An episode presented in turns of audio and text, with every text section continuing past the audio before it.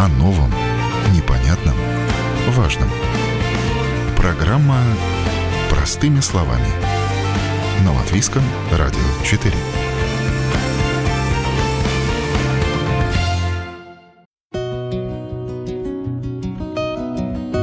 Вы на волнах Латвийского радио 4 в студии Юля Петрик. Доброе утро. Уже месяц, как начался отопительный сезон. И начался он с тарифов намного ниже прошлогодних. Предприятия теплоснабжения нас заверяют в том, что этот сезон мы, в принципе, должны пережить с текущими ценами. Но на всякий случай, если снова по какой-либо причине взлетят цены на тепло, будет запущен механизм компенсации высоких цен на энергоносители. Но в этом году не для всех, а только для людей с низкими доходами. Ну а пока что тарифы позволяют отапливать жилье до комфортной температуры. А поэтому выясним, что в этом году с нормативом не более плюс 19 градусов в помещении – действует ли он до сих пор или утратил силу, а также поговорим о том, что происходит с ценами на рынке природного газа. И поможет нам в этом разобраться представитель Ассоциации предприятий теплоснабжения. Представлю сегодняшнего нашего гостя в студии Латвийского радио 4, э, член правления Ассоциации предприятий теплоснабжения э, Латвии Валдес Виталович. Здравствуйте. Добрый день. Да, ну и мы сейчас поговорим о ситуации с отоплением, о тарифах и в целом о том, какие э, есть возможности регулирования тепла и со стороны управляющего, со стороны жильцов. В общем, все, все что касается отопительного сезона и системы отопления. А, да, ну и Э, Валдис, ну вот в этом году, конечно же, э, тарифы на отопление, на тепло, они ниже, чем в прошлом году, и существенно. Это а, по всей Латвии, да, они снижены? Да, что они, можно говорить? Да? целиком, ну, даже не целиком, а, так как вы сказали, всей Латвии, потому что э, главное, главное Почему были высокие тарифы в прошлом году? Это просто цена на энергоресурсы, так как цены на энергоресурсы стабилизировались э, уже с начала этого года, да, так они вот это мы будем ощущать уже в этом отопительном сезоне. А есть у нас какие-то, допустим, регионы в Латвии, да, там самоуправление, где очень высокие цены? Это же зависит от того, откуда берется эта энергия. Да, но я думаю, что это э, вот это мнение, что есть какие-то регионы там получше, похуже, это да. в данном случае не, не имеет роли, потому что это то, только цена на энергоресурс и, конечно, степень развития самого предприятия. То есть, uh-huh. может быть, э, как мы знаем, например, Даугавпилс сейчас, сейчас э, строит новую щепую котельную, да, и у них ситуация будет с каждым годом улучшаться. Так что я, я бы сказал, что тариф будет зависеть от отношения биомассы к природному газу и тоже как хорошо развивается само предприятие. И тоже интересный момент – это география самого города. Если город, например, очень компактный, как Рига, например, да, очень много жителей в очень таком ограниченном э, пространстве, или город какой, например, такой растянут, как Юрмала, например, да, там, да. там или, или есть и другие, конечно, места, тогда может, может различаться снижаться тарифы немножко чисто из-за этого, потому что просто труб больше, потери, потери больше. А так, главная причина – это, конечно, будет, будет цена на энергоресурсы.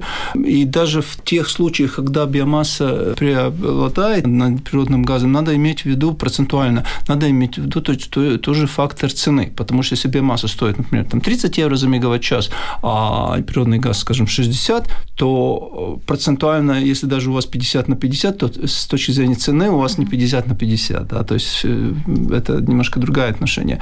Поэтому мы очень много э, следим на, на цену природного газа. Да, цена природного газа стабилизировалась, хотя сейчас, как мы и прогнозировали летом, она идет вверх, потому что отопительный сезон начался, но очень многие и по своей совокупности предприятия, я бы имел в виду большие предприятия, они, в принципе, закупили природный газ уже или договорились уже весной, приблизительно тарифы или, или тенденция тарифа была ясна уже летом, так что я, я бы сказал, что этот отопительный сезон будет стабильный. То есть цены не будут э, скакать, как это было в прошлом году. Уровень цен, да, он повысился, но если мы сравниваем с периодом перед кризисным, тогда он повысился. Если мы сравниваем с прошлым годом, то он понизился.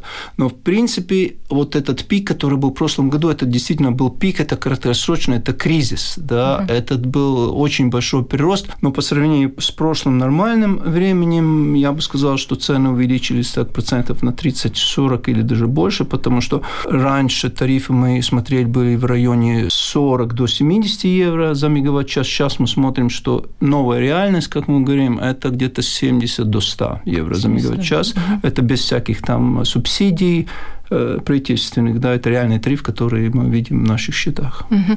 Ну и действительно внушает э, какое-то спокойствие то, что э, многие ну, самоуправления, ну то есть компании теплоснабжения уже закупили или, по крайней мере, у них контракты mm. наперед, да, то есть это цена будет стабильна на ближайший отопительный сезон, то есть каких-то скачков таких уже не будет, даже если на мировом рынке будут происходить какие-то события, да? Да, конечно, есть риск, если уже какие-то да. большие потрясения, то торговцы энергоресурсами, конечно, могут тоже встречаться с разными там осложнениями, да, но да. если ситуация такая, как она сейчас, то мы не предвидим никаких больших угу. потрясений с точки зрения снабжения да. энергоресурсами. Ну а то, что сейчас вот опять какая-то нестабильность э, в мире происходит, это ну, все-таки обычно как-то рынок реагирует, и тем более да, там да, же нефтяные мы видим, мы видим, что биржевая цена прирастает, угу. она, конечно, не, не скачет, мы можем только как это догадываться, как это влияет, и конфликт на Ближнем Востоке, и война в Украине, но таких больших скачков нет, хотя есть всякие там прогнозы на, на, на будущее. Но то, что касается этого отопительного сезона, я бы сказал, что это будет стабильно. То, что мы видим сейчас, оно должно так быть и в отопительном сезоне. Недавнее ЧП, которое произошло в Финляндии на дне Балтийского моря, где Baltic Connector проходит, это каким-то образом отразилось на цене на газ? Ну, это надо спрашивать биржевых специалистов. Я думаю, что такое с точки зрения нервного потрясения, скорее всего, да, что-то там были какие-то скачки. А то, что касается нашего Балтийского и рынка с Финляндией, я думаю, что ничего такого не было. Во-первых, у нас инчукаунс э, полный. С той точки зрения газ у нас есть. И дело в том, что этот газ уже, э, если сравнить с прошлым годом, газ как бы был, но инчукаунс не был заполнен полностью, э, и у наших предприятий не было этих договоров. Сейчас договор есть, и, в принципе, этот риск, как бы он на стороне продавцов, но технически газ есть, и контракты есть. Это значит, что на бумаге как бы это ни звучало, газ у нас есть. Да? Да. То, есть, то есть в прошлом году были такие спекуляции, а кому принадлежит газ, может, это для Финляндии или для mm-hmm. какой-то другой страны, но сегодня, если мы смотрим, что у нас есть и газ в Инчукаунсе, да, и контракты на этот газ, да, я бы сказал, что я не знаю, какая ситуация в Финляндии, может быть, они запасаются каким-то параллельным топливом, да, там, не знаю, мазут или что-то такое, но в нашем регионе то, что касается центрального теплоснабжения, я думаю, mm-hmm. что газ в Инчуканце для нас есть, а щепа – это наш местный ресурс, ресурсы, да. там, я думаю, независимый, там да, независимый, да. да. А мы газ берем именно из этого хранилища, да? Э, вот да, но оно, что... как, как, когда, как мы получаем, это такая физика, но в принципе, да, тогда, когда идет большие пики, тогда мы, конечно, трубопроводов не хватает, и мы берем из Инчуканца, но трубопроводы тоже работают, это уже игра вот этих торговцев, когда они вот эти корабли покупают, когда они приходят к нам, да, это уже такая, ну, я бы сказал, наука. Я, я да, не, посвящен, не довольно... посвящен так, так сильно в это. Довольно сложно все, конечно. О новом, непонятном, важном. Простыми словами. На Латвийском радио 4. Ну и продолжая тему тарифов, представитель предприятия Рига Силтумс Яна Розы сообщила Латвийскому радио 4 то, что тариф на тепло в этом сезоне вдвое ниже, чем в прошлом отопительном сезоне. Э, предприятие надеется, что удастся сохранить нынешний тариф на весь отопительный сезон. Рīgas siltums šogad jau ceturto reizi ir samazināts. Рига Силтумс в этом году уже в четвертый раз снизила тариф на теплоэнергию, и на 1 октября тариф на теплоэнергию составил 87 евро 57 центов за мегаватт-час без НДС. Это в два раза меньше, чем предыдущий отопительный сезон, и поэтому рижане в этом отопительном сезоне будут за тепло платить меньше. Прогнозируется, что расходы на тепло в этом отопительном сезоне не вырастут. В результате надеемся, что тариф на теплую энергию удастся удержать на нынешнем уровне. Главная составляющая тарифа на 90% это газ, щепа и другие расходы на энергию. Что касается газа, то большая часть необходимого для отопления объема газа закуплена. Щепа закупается на бирже и также на продолжительный период. И прогнозируем, что цены на газ и другие источники энергии останутся неизменными. Для нас очень важно, чтобы цены на теплоэнергию были бы приемлемыми, чтобы клиенты могли их оплатить.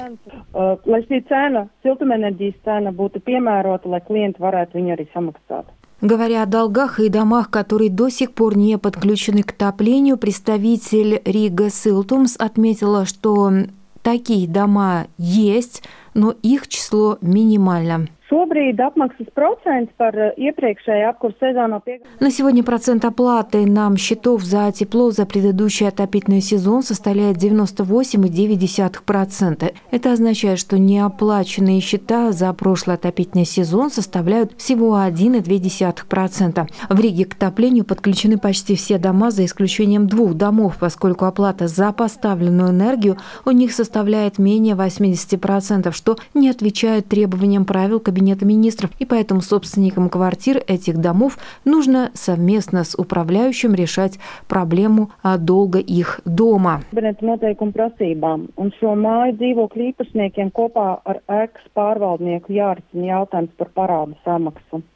Напомним, что для того, чтобы быть подключенным к отоплению, дом а, должен оплатить счета за тепло а, по меньшей мере на 80%. О новом, непонятном, важном. Простыми словами. На Латвийском радио 4. Вы слушаете программу «Простыми словами». Отопительный сезон начался. Какие в этом году тарифы, кому будут положены компенсации в случае высоких цен на отопление и что в этом году с нормативом не более плюс 19 градусов помещения. Об этом говорим с членом правления Ассоциации предприятий теплоснабжения Латвии Валдесом Виталеншем. Теперь вот такой вопрос. Да, с ценами все более-менее стабильно. Э, по поводу температуры. Это вот, ну, по вашему профилю непосредственно, да, температуры в помещении. Потому что вот э, в прошлом году уже из-за высоких цен были нормативные правила, правила Кабинета министров, а как рекомендательные, о том, чтобы управляющие имели бы возможность э, держать э, температуру не выше плюс 19 градусов в помещении. Ну, в принципе, по желанию жильцов можно было, конечно, регулировать и в сторону повышения, да, то есть можно было выше устанавливать температуру. Кто-то соблюдал эти правила очень строго, в некоторых квартирах было очень прохладно в прошлом году. Что в этом году? Эти правила утратили силу, они были временные или они действуют по-прежнему? Ну, по самому документу я даже так э, потерялся, как бы сказать, я, я даже не знаю, они в силе или нет, но я думаю, что если они даже в силе, то это действительно правило как рекомендация. Да принципе, все все равно в наших руках. Да? Мы можем держать или 19, или 9 градусов, или, или 29 градусов. Это, в принципе... Конечно, если мы говорим о, о жилом доме, скажем, такой пятиэтажке или, или девятиэтажке, то, конечно, э, договориться всем это всегда трудно, трудно и, да. и легче, если есть документ, который говорит, что надо держать всем 19 градусов. Да? Но, с другой стороны, если жильцы хотят э, экономить, то, конечно, понижение на каждый, на каждый градус несет определенный, определенный эффект, определенное в денежном виде, да. Хотя вот, вот этот момент, когда идет начало отопительного сезона, он такой интересный, потому что как бы мы говорим прохладно, и человек трогает э, отопительный прибор или батарею и говорит, О, она холодная, да, но по, по нормативам отопление начинается с плюс 10 градусов наружного воздуха. Она только начинается, эта батарея вы даже не почувствуете. Там будет, не знаю, 40 градусов, может быть. И, и если у человека температура 35-36 да. градусов, он эти 40 градусов, ему кажется, что это холодная батарея.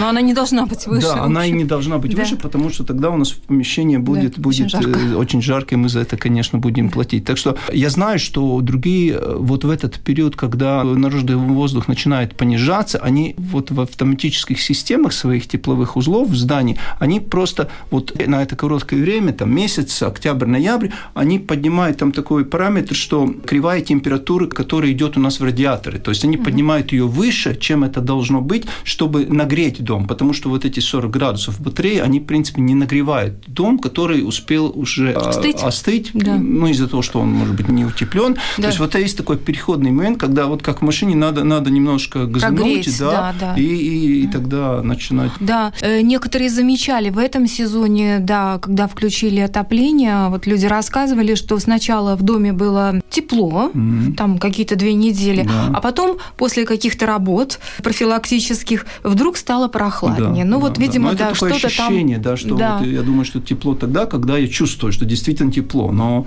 но это не всегда. Конечно, взять термометры и, да. скажем, померить mm. на стену, потому что все предметы в помещении имеют одну и ту же температуру. Только mm. кажется, что, например, какой-то железный предмет холоднее, а, например, путопласт очень теплый. Нет, mm. это просто теплопроводимость, что этот металл забирает у вас тепло, и вам кажется, а. что он холодный.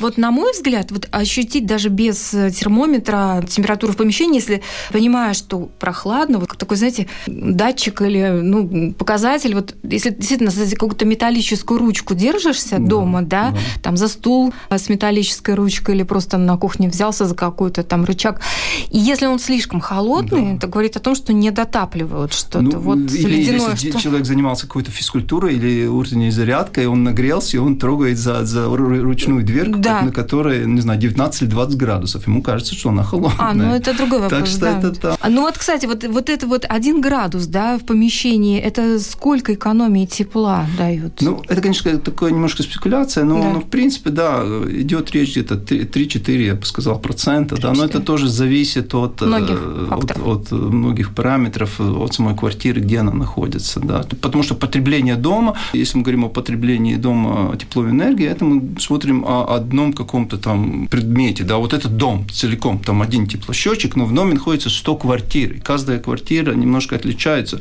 Например, у вас разводка идет, скажем, труба с нижнего этажа на верхний, значит, внизу будет теплее, наверху холоднее, холоднее. да, а там, если кто-то еще посередине радиаторы поменял на свою голову, да, да. ну, там может всякие фокусы вылезать, конечно. Да, это уже стандартная история, конечно. Да. Иногда бывает, что на первом этаже жарко, а на пятом абсолютно холодно, да. и так э, всю зиму продолжается, да. хотя вроде бы все отрегулировано, да, да все, ну, я, все, я всегда все говорю, продуто. что вот регуляция внутренних систем – это, в принципе, самая первая вещь, которую надо вообще сделать перед тем, как мы начинаем утеплять да, здания и что-то ремонтировать. А как узнать, хорошо или плохо работает? Конечно, такой научный э, способ взять инфракрасную термокамеру и сделать фотографии. А такой повседневный способ, ну, пройтись э, даже не зимой, например, весной очень хорошо, когда, скажем, уже солнышко подогревает, да, пройтись мимо дома, посмотреть, открыты ли окна. Если зимой открыты окна в доме где-то, это да. значит тоже первый признак, что что-то неправильно, потому что если кто-то открывает окно, ну ладно, к тому-то проветрить надо. Но если вы постоянно видите, что где-то окна открыты, или в нижних этажах, если там самая горячая температура, или в верхних, если э, температура идет сверху вниз, да, ну что-то неправильно. То есть это очень просто, это значит о, о дисбалансе и не, или нерегулировании внутренней системы. То есть окна открывают те, кому жарко, да, получается? ну зимой, скорее всего, что а. не те, кому холодно. Ну да. Нет, если, есть если те, они не моржи там. Есть те, кто не могут без свежего воздуха да, жить при любых обстоятельствах, да. да. Ну хорошо, а вот какие еще тогда существуют методы экономии тепла, чтобы мы, конечно, об этом уже неоднократно говорили, но если не брать дома с реновацией, mm-hmm. да, где усовершенствованы там новые системы, где все это можно регулировать в рамках одной квартиры, э, в таких вот э, старых советских домах что можно делать? Я думаю, что, как я сказал, самое первое, конечно, пойти в тепловой узел, посмотреть, если всем слишком жарко или всем да. слишком холодно, то начинать с теплового узла, теплового потому что там можно подрегулировать вот эти mm-hmm. температуры, то есть температуру теплоносителя или горячей воды, которая идет в отопительной батарее. Да? То есть угу. там есть такая кривая, которая в зависимости от наружного воздуха подает температуру на отопительные приборы. То есть вы можете включить отопление, начиная с плюс 10 градусов, а можете включить отопление, начиная с плюс, не знаю, 15 градусов. Но он реагирует, этот датчик, допустим, если за окном там минус 10 одна температура, если похолодало минус 20, да, да, он там усиливается, такой, да? такой, э, люди, которые, может быть, там смотрят вокруг, они у каждого дома если у него есть автоматический тепловой узел, такая квадратная коробочка стоит вот там одна на весь дом, где-то снаружи, может быть, близко к тому месту, где находится тепловой узел, снаружи. И вот это есть температурный датчик, который меряет температуру наружного воздуха. На улице, да? Да, на улице а. стоит коробочка угу. такая, обычно четырехугольная. И она меряет там, если вы поставили, что в плюс 10 начинается отопление, он подает сигнал в автоматическую систему, и она открывает, э, грубо говоря, вентиль, который подает, берет тепло с наших тепловых сетей. И через теплообменник все вода нагревается в доме, который фактически только циркулирует. Там не попадает наша вода с отопительных э, да. трасс, там циркулирует с помощью насоса. Вот она и циркулирует. В радиатор подали, например, там 50 градусов, она остыла до 40 градусов, вернулась в тепловой узел и опять нагрелась и пошла, пошла туда. И, а вторая система – это система горячего водоснабжения, когда у нас идет, мы говорим, холодная вода э, от водоразбора, там, например, плюс 5, плюс 10 градусов, мы нагреваем в другом теплообменнике с той же самой водой от тепловых трасс, нагреваем до 50-55 градусов и подаем уже на краны, души и потребление горячей воды. Там две, не, две независимые системы работают в доме. Ну, понятно, но в любом случае, если дом хочет, чтобы было бы теплее, если холодно людям, то надо звонить э, обслуживающей да, это, это, компании. Это, это отдано да? в руки самих людей да. через обслуживающие компании, потому что это и юридически по закону да. принадлежит дому, и система сама, и тепловой узел. То есть мы подаем определенные температуры теплоноситель до а, теплового узла, и потом уже дом решает, как использовать вот угу. эту энергию, которую мы подаем. То есть мы подаем воду в дом, там стоит счетчик, и подаем теплую, она возвращается немножко холоднее, и рассчитывается количество тепла. А как это уже использовать, как эффективно использовать, это вопрос чисто самого дома. Договоренности дома, да? Да, да. если у вас частный дом, и вы под, подключены, угу. даже если у вас само индивидуальное газовое отопление, или тепловой насос, или, или другое что-то, или к нашим сетям, там легче. Там угу. ты взял, как единолично, там покрутил вот этот угу. регулятор. И чем больше квартир, тем больше мнений, я бы сказал. Ну, хорошо, а вот можно что-то сделать в доме, если он не реновирован? В своей собственной квартире, говорят, можно поставить локаторы или как это называется? Это называется локатор. Это, это в народе говорится индивидуальный тепловой учет, хотя это не тепловой счетчик. Он, а как это помогает? Это помогает, э, как бы сказать, ни один тепловой счетчик не экономит тепло. Любой счетчик, либо это тепловой счетчик, либо это счетчик в такси, либо это счетчик в бензоколонке, показывает, сколько мы потребляем. Только мы сами можем регулировать больше налить того бензина или, или меньше. То есть аллокатор дает понимание, сколько я, действительно, сколько я в своей квартире потребляю тепло по сравнению с другими квартирами. Конечно, если у вас есть термостатная батарея, вы можете закрыть э, и потреблять меньше. Но это есть другая сторона. Если у вас в комнате холодно, вы можете закрыть этот счетчик, у вас будет еще холоднее. Еще ну, холоднее, конечно, да. вы будете немножко меньше платить. Я даже знаю случаи, когда люди приходили к нам и говорили, мы хотим поставить индивидуальную вот этот индивидуальную систему индивидуального счета с аллокаторами, да, и я говорю, ну, вам лучше, может быть, сначала сбалансировать систему, да, и они говорят, мы не можем, мы не можем успеть и не можем собраться, но вот люди хотят, в тех домах жили обычно пенсионеры, говорят, мы хотим закрыть, чтобы нам меньше платить, мы оденемся потеплее, да, но это не вопрос теплоснабжения, это, я бы сказал, больше социальный mm-hmm. вопрос.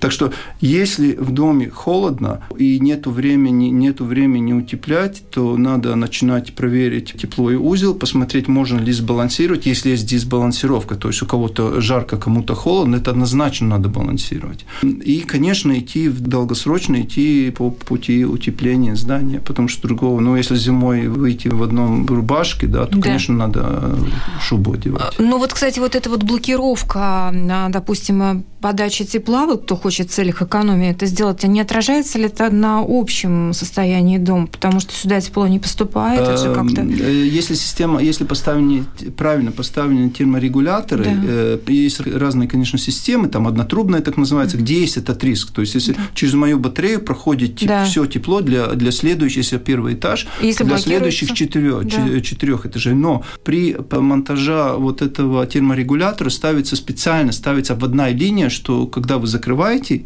термостатом, тогда тепло, вот не, как бы не ваше, а вот этих четырех квартир, она уходит вверх. То есть это обходная линия. Обходная. Конечно, если вы просто так грубо поставите термостат, и вы закроете не только себе, но и всем остальным, это, это уже такое нарушение сильное. Да? Поэтому всегда, даже при перестройке вот внутренних систем, все-таки я думаю, что сейчас спрашиваются какие-то проекты, согласования, согласование, но это да. тоже путь очень такой длинный. Угу. Все равно надо, надо, надо согласовывать с жителями. Ну, то есть все это общем, должно быть сделано по правилам, э, потому что иначе чревато последствиями. Да, Прежде да. всего, мы нарушаем права других людей тем самым. Ну, то есть вы сказали основное, если дом не утеплен, значит, надо просто как бы, ну, прокачивать вот эту вот да, э, да, те... надо, воду. Надо, надо, чтобы вот в каждой угу. квартире было столько вот это теплоноситель, сколько ему нужно. Конечно, если там холодно, возможно, есть какие-то щели в окнах, ну, заклеиваем окна, что-то оставляем, чтобы какой-то воздух был, если желание. Но это надо... Я бы сказал, что да, вот эта термоинфракрасная термосъемка, да, сейчас это же технологии дешевые, можно, не знаю, на другие на даже мобильный телефон снимают. Да, а, и... а что надо снимать? Помещение? Нет, надо камера инфракрасного света, инфракрасный свет показывает э, теплоту, теплоту то есть да, да, да. температуру поверхности, там, не знаю, если идет какой-то в синий цвет, ну, может, холоднее, если красный, то, то... И вы, если снимете фотографию просто да. ваш фасад вашего дома, вы увидите. А, где, прям фасад дома, да? Да, вы в красках, а, где... Как интересно. И потом, когда уже заходите в свою квартиру, вы даже ага. можете снимать углы, каждую сторону стенку и смотреть, где у вас идет тепловые потери от вас наружу. Да. да, у вас будет, стенка у вас будет холоднее. Если вы снаружи будете смотреть, и тогда у вас, вы увидите те места, где тепло выходит снутри наружу, да, там будут потеплее. Так угу. что это другой раз очень интересные вещи показывают. Ну и тогда получается, что в квартире может быть холодно даже не из-за того, что батарея там плохо греет, да, а потому что уходит тепло, да, да, да потому да. что дом Может быть, просто там да. деревянный дом, и там ага. между наружной стенкой и внутренней стенкой, вот стены, я имею в виду, да, да поверхности, там, там пустота, там все, что было сто лет назад, как изоляционный материал, его уже нету, там угу. его съели, и он там испортился. Так что это такое хорошее. Сейчас молодые люди этим занимаются, там другие дронами, там может на дрон поставить эту камеру и посмотреть, как крыша выглядит, да, потому что там угу. такие потери могут быть. Что... Ну вообще да, если уже по науке этим заняться, то да, наверное, много да. открытий будет интересных да, да. достаточно. Но мы все идем к тому, что а, все-таки, конечно, надо думать над тем, что делать с этими домами, да, много об этом говорим, потому что другого выхода, видимо, нет. Да, ну сами живем, сами самим надо думать. Да, потому что с года в год все холоднее и холоднее становится в квартире зимой. О новом, непонятном, важном. Простыми словами. На Латвийском радио 4. Ну а сейчас поговорим о возможных компенсациях высоких счетов за отопление, как это было в прошлом году. Сейчас в парламенте перед третьим чтением находится законопроект о поддержке расходов на энергоснабжение. Однако, как в прошлом году, не будет. Компенсации, если и будут, то только домохозяйствам а, с низкими доходами или доходами ниже среднего, у кого расходы на тепло газ и электричество составляет 30% расходов домохозяйства. И, кроме того, поддержку планируется применять не на протяжении всего отопительного сезона, а только в ситуации чрезвычайного роста цен на энергоресурсы, что пока не прогнозируется. Как говорит наш сегодняшний гость Валдис Виталинш, тариф на отопление сегодня не тот, чтобы применять компенсации. Он сегодня значительно ниже, чем в прошлом отопительном сезоне. Но в целом механизм, конечно же, нужен на будущее. Да, ну и вот э, поговорим еще сейчас о том, какова система компенсации э, цен на отопление для тех людей, у кого низкие доходы, поскольку в этом году предполагается именно э, задействовать такой механизм компенсации, который будет касаться людей с недостаточными доходами. Сейчас в парламенте рассматривается этот законопроект, он, правда, еще не принят в окончательном чтении, но в целом концепция понятна. Вот тут только такой вопрос, как это будет компенсироваться компенсироваться? То есть человек уже будет получать, э, кому это полагается, пониженный счет за отопление. Вот э, какая вообще есть информация на это? Э, я думаю, ну, конечно, я могу говорить только о системе центрального теплоснабжения. Да. Я думаю, что система будет точно такая же, как в прошлом году, когда вне зависимости от реального тарифа, если люди квалифицировались, то они получали вот эту скидку или субсидию уже в счете. То есть они, они видели, видели, если правильно помню, и полный тариф, но они видели, в конце концов, какую сумму им надо платить, никуда идти не надо было, никуда никакие э, эти заявления подавать не надо было. То, что касается центрального теплоснабжения, я знаю, что это было и, и по электрической части, и для тех, кто использует газ как отопление для там, частных домов, то же самое. Я знаю, что в прошлом году, как мы знаем, это деньги были для всех. Помощь да, была да. для всех. Разница была только в том, какой, где тариф, в каком городе или, или поселке. То есть была определенная форма, формула, и чтобы там проще объяснить, что тариф из-за вот этой формулы в прошлом году, если не ошибаюсь, не мог быть технически, просто не мог быть, реальный тариф не мог быть выше 115 что-то евро. То есть да. даже если у вас реальный тариф 150 или, или 350... Все, что свыше, да, все уже свыше, слушай, там да. гасилось э, полностью. Да. То есть если мы берем во внимание вот эту цифру, там 100-120 евро в прошлом году, то в этом году, как я уже сказал, я так смотрю, что, конечно, есть экстримы какие-то по обоим концам, да, но тарифы где-то будут, скорее всего, 70 до 100 евро за мегаватт-час. Это получается, что тариф реальный сегодня ниже, чем тариф в прошлом году с компенсацией. Я, конечно, не правительство, но у меня такое ощущение, что вряд ли правительство будет субсидировать тариф, например, 100, угу. если в прошлом году оно субсидировало тариф до 120. Да, там вторая вещь, что сейчас идет обсуждение бюджета, подготовка в правительстве. Ну, я, я не уверен, конечно, но я угу. не слышал, что там есть сейчас конкретная цифра для компенсации прироста энергоресурсов. Угу. А то, что сейчас происходит, Министерство климата и, и среды, они очень сильно и много работают с, тоже с другими министерствами для проработки вот этого механизма. Как? Потому что главная вот э, цель этого механизма не, не деньги всем, а деньги или помощь тем, кому это нужно. Да, целевая вот. аудитория и конкретная. это и самое, угу. самое трудное, потому угу. что у нас не все базы данных работают или, или, как говорится, работают вместе.